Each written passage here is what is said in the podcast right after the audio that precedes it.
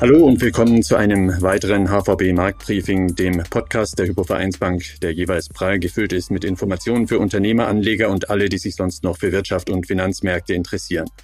Es geht nun schon auf den fünften Monat zu im Krieg zwischen Russland und der Ukraine. Der Waffengang hat die Wirtschaft, die Wirtschaftspolitik und auch die Kapitalmärkte gehörig durcheinandergewirbelt und tut es noch. Und auch das Thema nachhaltige Finanzanlagen und ESG-Investments hat unter dem Krieg gelitten. Darüber wollen wir heute in einer ESG-Spezialausgabe sprechen. Ich bin Titus Groder und mit dabei ist diesmal Julian Kreipel, Credit Analyst der Hypovereinsbank, der als Experte vor allem die Entwicklungen an den ESG-Anleihemärkten beobachtet beobachtet. Hallo Julian. Hallo Titus und hallo Philipp, schön wieder dabei zu sein.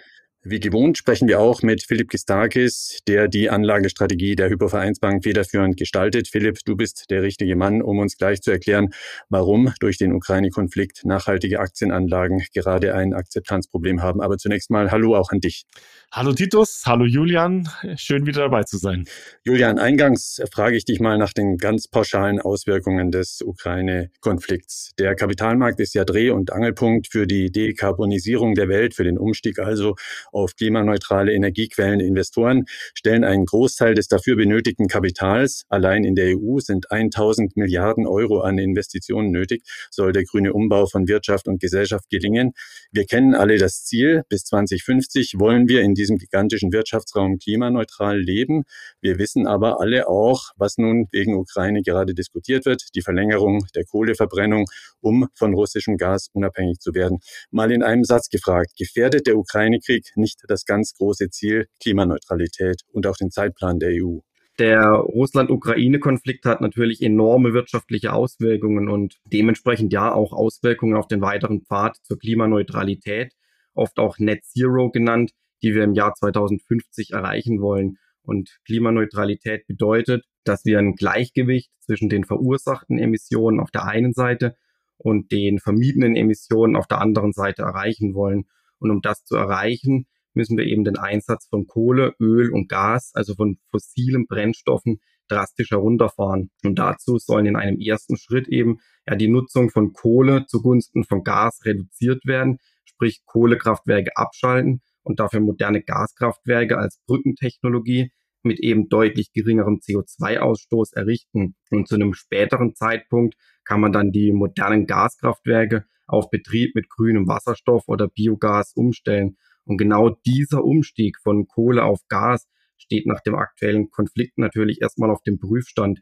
Der deutsche Wirtschaftsminister hat den Notfallplan Gas aktiviert und angekündigt, eben die Kohleverstromung hochzufahren, um den Strombedarf zu decken. Und der Konflikt stellt also ja auf der einen Seite eine Hürde für die Transition über weniger klimaschädliche Gaskraftwerke dar. Auf der anderen Seite befeuert der Konflikt aber auch die Bestrebungen, eben erneuerbare Energien auszubauen, was dann natürlich einen positiven Effekt hat. In jedem Fall bedeutet der Konflikt, dass in den nächsten Jahren noch mehr Investitionen in unsere Energieunabhängigkeit notwendig werden, also in den bisherigen Plänen der EU etc. vorgesehen sind. Du hast gerade Wirtschaftsminister Robert Habeck erwähnt. Er hat schon angekündigt, dass er jetzt täglich nur noch drei Minuten unter der Dusche steht, um Energie zu sparen. Die EU ist also kräftig dabei, Europa von den russischen Gaspipelines abzunabeln. Und das soll nun sogar noch schneller gehen. Das bedeutet, es sind noch mehr Investitionen in die Dekarbonisierung nötig, noch mehr Energiesparmaßnahmen. Was plant die EU da genau, um den Umstieg zu beschleunigen? Ja, am 18. Mai 2022 wurde der formell vorgeschlagene Repower EU Plan der Europäischen Kommission eben verabschiedet, der eben darauf abzielt, die Abkehr der EU von russischem Gas zu beschleunigen. Ja, die Strategie stützt sich stark auf den Einsatz sauberer Energien, um eben die inländische Gasnachfrage stärker zu senken, als im letztjährigen EU-Plan Fit for 55 vorgesehen. Mit allen Maßnahmen zusammen soll eben der europäische Gasverbrauch bis 2030 mehr als halbiert werden und dementsprechend sind die nachfrageseitigen Ziele für 2030 ausgesprochen ehrgeizig und würden eine zusätzliche Senkung des Gasverbrauchs in der EU um 30 Prozentpunkte gegenüber 2020 bedeuten. Zusätzlich eben zu der im Fit for 55 Plan ohnehin schon vorgesehenen Senkung um 25 Prozent. Und ein solcher Rückgang würde eben sofortige und auch nachhaltige Maßnahmen von Regierungen und Verbrauchern erfordern, um von dem Gas wegzukommen, insbesondere eben auch beim Heizen. Und dabei ist der beschleunigte Einsatz von Wind- und Solarenergie sowie eben auch von Wasserstoff von entscheidender Bedeutung für die Senkung der Gasnachfrage, für Strom und Industrie. Und genauso soll auch der Anteil der erneuerbaren Energie bis 2030 von 40 auf 45 Prozent erhöht werden. Und darüber hinaus hängen die Bemühungen um Diversifizierung der Gasversorgung weitgehend davon ab, dass Europa auch mehr LNG bezieht. Und so werden in einem dem Paket, also Repower EU, ebenfalls neue LNG- und Pipeline-Infrastrukturen gefordert, um regionale Versorgungsengpässe zu beseitigen. Der Russland-Ukraine-Konflikt soll also nichts an diesem übergeordneten Ziel ändern, bis 2030 mindestens 55 Prozent Netto-Treibhausgasemissionen einzusparen und dann bis 2050 die Klimaneutralität zu erreichen. Zum Verständnis mit LNG meinst du verflüssigtes Erdgas, das meistens auf Schiffen transportiert wird. Nun sind ja Anleihen ein beliebtes Mittel, um große transformierende Vorhaben zu finanzieren und das gilt auch für die Energiewende. Es gibt im ESG-Bereich grüne Anleihen, soziale Anleihen. Das eingenommene Geld setzen die Schuldner dann zum Beispiel für Umwelt- und Klimaschutzmaßnahmen ein. Du beobachtest diesen Markt in all seinen Facetten, der die ganzen Jahre eine Rekordmarke nach der anderen gerissen hat. Das erste Halbjahr 20 2022 ist nun gerade vorbei. Wie steht der Markt für nachhaltige Bonds derzeit da und was erwartest du für die nächsten sechs Monate? Im Jahr 2021 wurde ein enormes Angebot an grünen und anderen ESG-labeled Anleihen begeben und auch erstmals die eine Billion US-Dollar-Marke geknackt. Und auch in diesem Jahr wurde ein neuer Emissionsrekord im Januar aufgestellt. Allerdings haben dann die rasch gestiegenen Inflationsrisiken und auch die geopolitischen Umstände die Emissionstätigkeit seit Februar stark belastet. Das betrifft natürlich nicht nur grüne Anleihen, sondern auch konventionelle Anleihen. Aber grüne Anleihen sind eben mitunter stärker betroffen, da beispielsweise Unternehmen sich in diesen volatilen Zeiten dann auf ihr originäres Geschäft konzentrieren. Und dementsprechend blieb das Angebot in den ersten fünf Monaten diesen Jahres hinter dem Vergleichszeitraum 2021 zurück. Um ein paar Zahlen zu nennen, es wurden insgesamt ESG-Bonds mit einem Volumen von 327 Milliarden US-Dollar emittiert, was einem Rückgang von 28 Prozent gegenüber dem Vorjahr entspricht. Nichtsdestotrotz ist eben das Segment grüne Anleihen mit einem Anteil von circa 50 Prozent das größte Segment hierbei. Und besonders das Segment Social Bonds, also soziale Anleihen, ist sehr stark zurückgegangen und sank im Vergleich zum Vorjahr um 50 Prozent. Ja, dieser Rückgang war grob zu erwarten in meinen Augen, da Social Bonds eben besonders im Jahr 2020 und 2021 einen starken Anstieg aufgrund der Corona-Pandemie erlebten. Emissionen, die dieses Jahr eben ausbleiben. Und hier ist vorrangig zum Beispiel die Europäische Union zu nennen, die im Rahmen ihres Schur-Programms in den ersten beiden Pandemiejahren 90 Milliarden Euro emittierte, wohingegen für dieses Jahr weniger als 5 Milliarden Euro erwartet werden von der EU.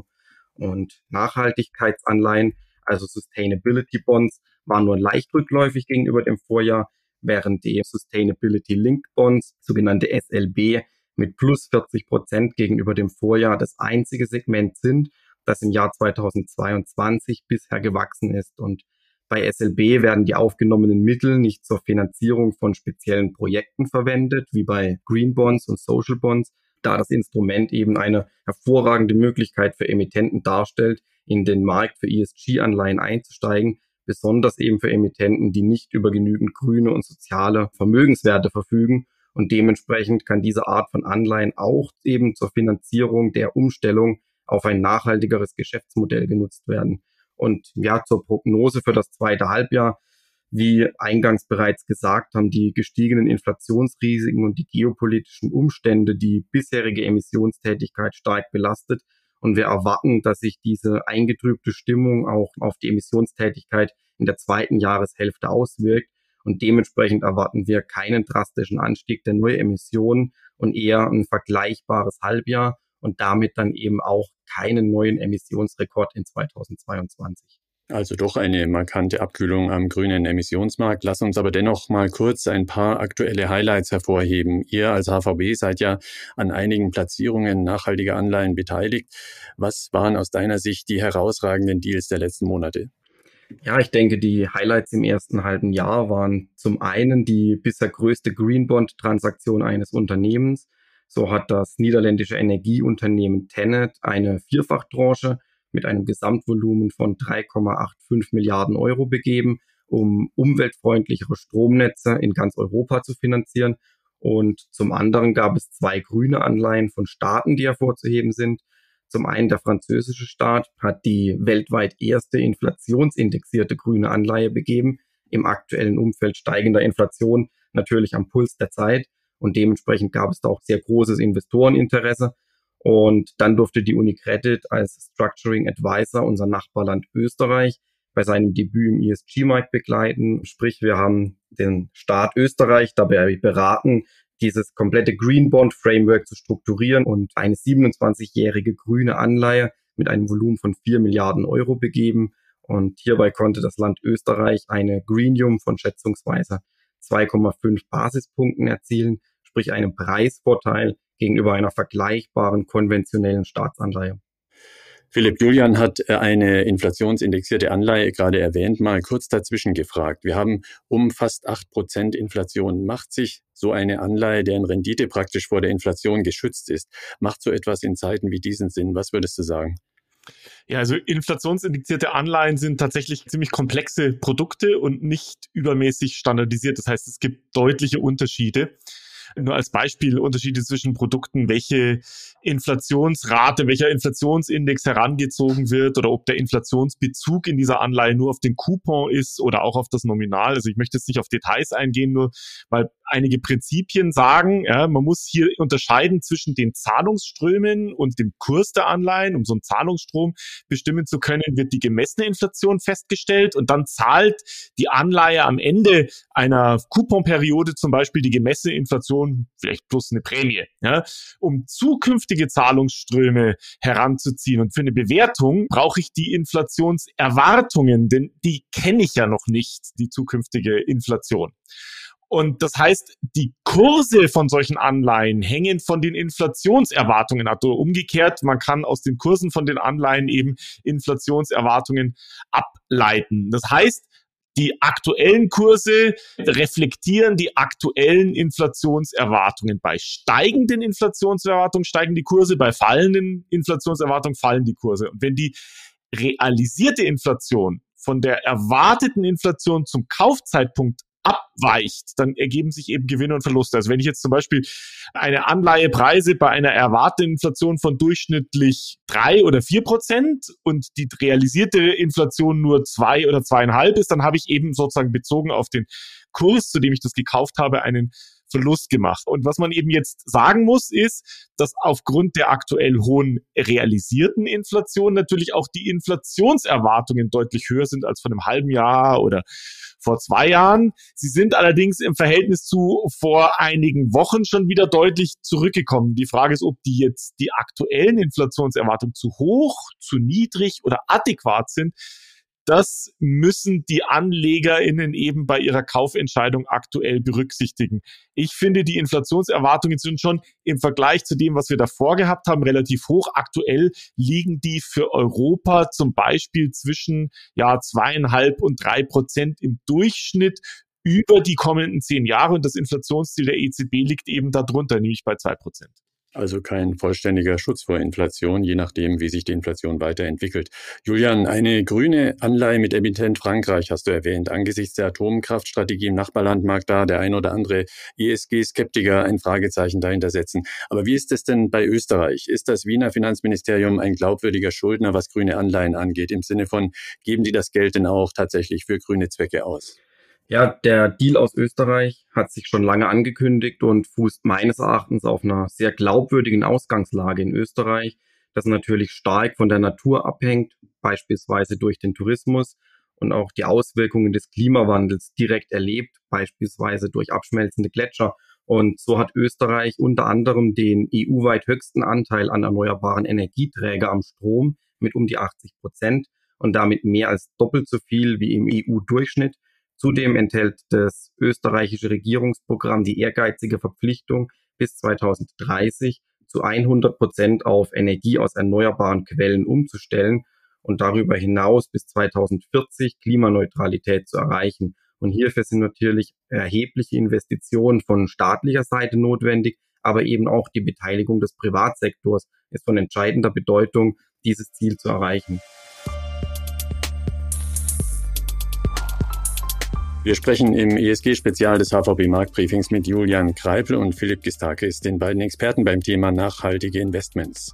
Wo steht der Markt? Wo stehen die Investoren? Wie ist das Momentum? Welche Produkte gibt es? Philipp, der Markt für Neuemissionen grüner Anleihen war im ersten Halbjahr eher mau. Das haben wir gerade von Julian gehört. Wie ist das denn bei den riskanteren grünen Vermögensklassen, etwa Aktien? Ich habe nur gelesen, dass zum Beispiel der US-Ölkonzern Exxon seit Januar um über 50 Prozent an Wert zugelegt hat an der Börse. Das ist ja schon eine Aussage Aussage, wie schwer haben es nachhaltige Anlagen, wenn der Markt derzeit so stark auf fossil gestrickt ist?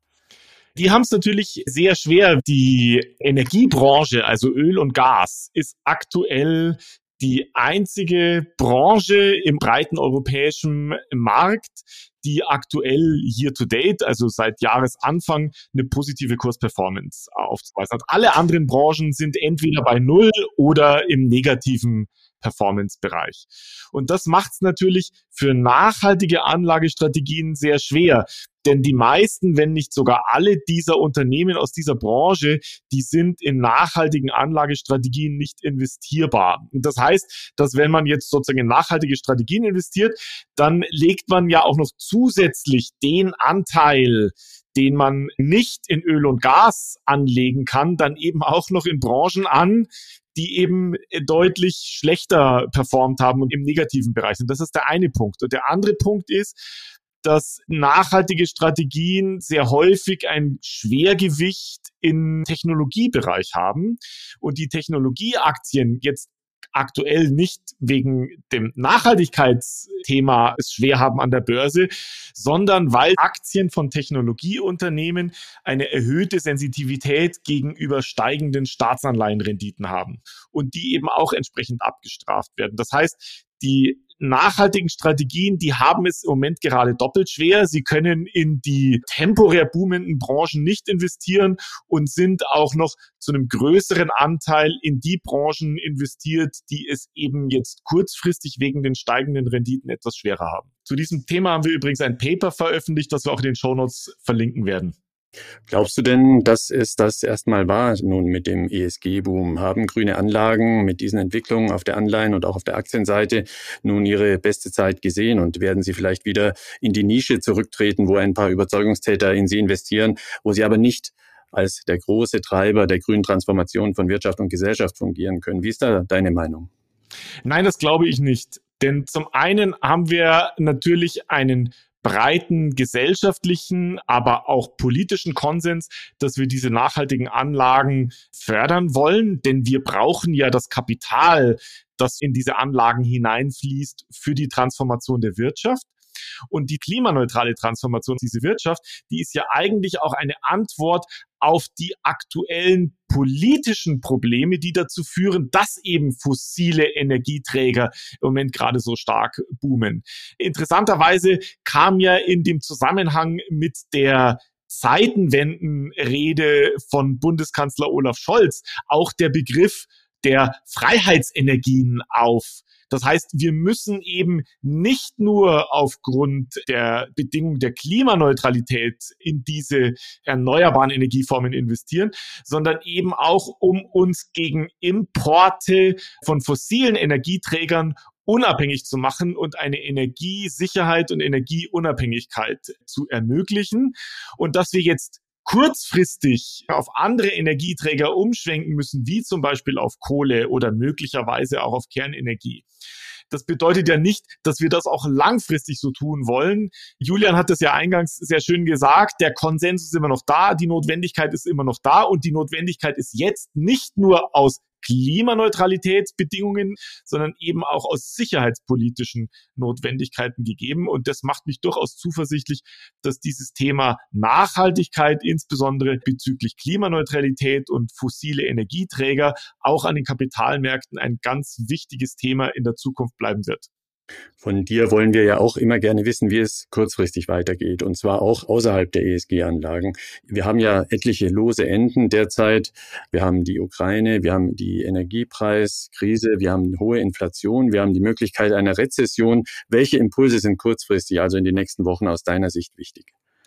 Also es gibt hier neben den von dir genannten Themen bezüglich des Ukraine-Konflikts, bezüglich des Risikos von Energie bzw. Gasunterbrechungen zwei ganz wesentliche Ereignisse oder Themen, die an den Kapitalmärkten eine große Rolle spielen werden.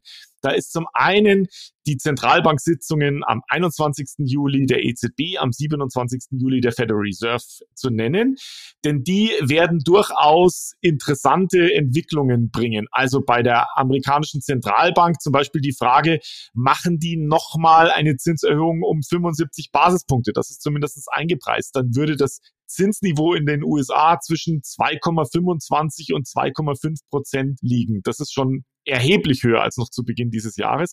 Und für die EZB stellt sich die Frage, erhöhen sie um 25 Basispunkte oder um 50 Basispunkte? Also wird sozusagen der Einlagenzins von minus 0,5 auf minus 0,25 oder auf null erhöht. Das sind schon erhebliche Auswirkungen, die das eben auf das Kapitalmarktgefüge haben könnte. Und dann kommt auch noch nach dem Ende des zweiten Quartals eben die Bilanzberichtssaison des zweiten Quartals im Juli und bis Anfang August. Und die wird tatsächlich sehr interessant werden, weil da die Unternehmen eben rekapitulieren, wie ging es ihnen in diesen Zeiten bezüglich des Krieges, aber natürlich auch hoher Inflation und wie geht es jetzt weiter? Der Ausblick in das zweite Halbjahr, der wird eine große Rolle spielen und natürlich auch die Reflexion der geänderten Bedingungen, der Inflation, aber natürlich natürlich auch der Kapitalmarktzinsen auf die Unternehmen wird sehr, sehr wichtig sein. Das heißt, wir haben einen durchaus sehr interessanten Juli vor uns.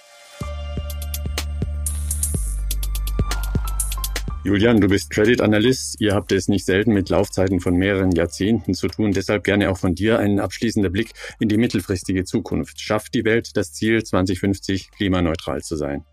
Ja, das ist die eine Million Euro Frage. Zum aktuellen Zeitpunkt gibt es sowohl gute als eben auch schlechte Nachrichten zum Fortschritt der Energiewende.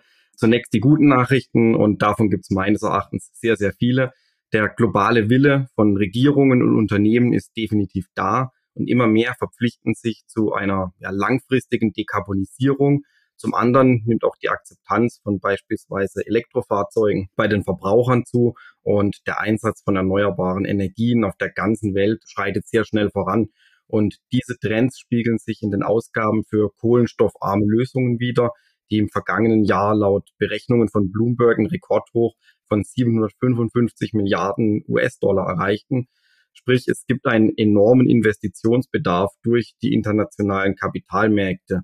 Aber trotz dieser enormen und auch respektablen Fortschritte ist die Welt laut Klimaexperten derzeit nicht auf dem Weg, bis 2050 netto Null Emissionen zu erreichen. Ja, das ist die schlechte Nachricht. Aber darüber hinaus haben eben die Pandemie und die Auswirkungen des Russland-Ukraine-Konflikts zumindest kurzfristig weitere Hürden geschaffen, die derzeit die Lieferketten unterbrechen und unsere fragile Energiesicherheit offenlegen. Aber trotz dieser Delle bleibe ich positiv. Wir haben noch knapp drei Jahrzehnte bis zur Jahrhundertmitte. Und wie auch der Philipp gesagt hat, ja, der globale Wille für die Energiewende ist da und die Kapitalmärkte werden da eine sehr wichtige Rolle spielen, diese Transition eben zu finanzieren in meinen Augen. Danke euch beiden. Julian Kreipel und Philipp Kistakis waren das. In diesem Spezial des HVB Marktbriefings. Wir schauen uns immer mal wieder diesen interessanten Markt an, denn nachhaltige Anlagen sind derzeit vielleicht etwas down, aber sie sind längst nicht out, würde man im Boxsport sagen. Das nächste HVB Marktbriefing steht für Sie bereit am 18. Juli. Bis dahin gerne Ihre Fragen an uns richten. Markt-briefing at unicredit.de ist die E-Mail-Adresse.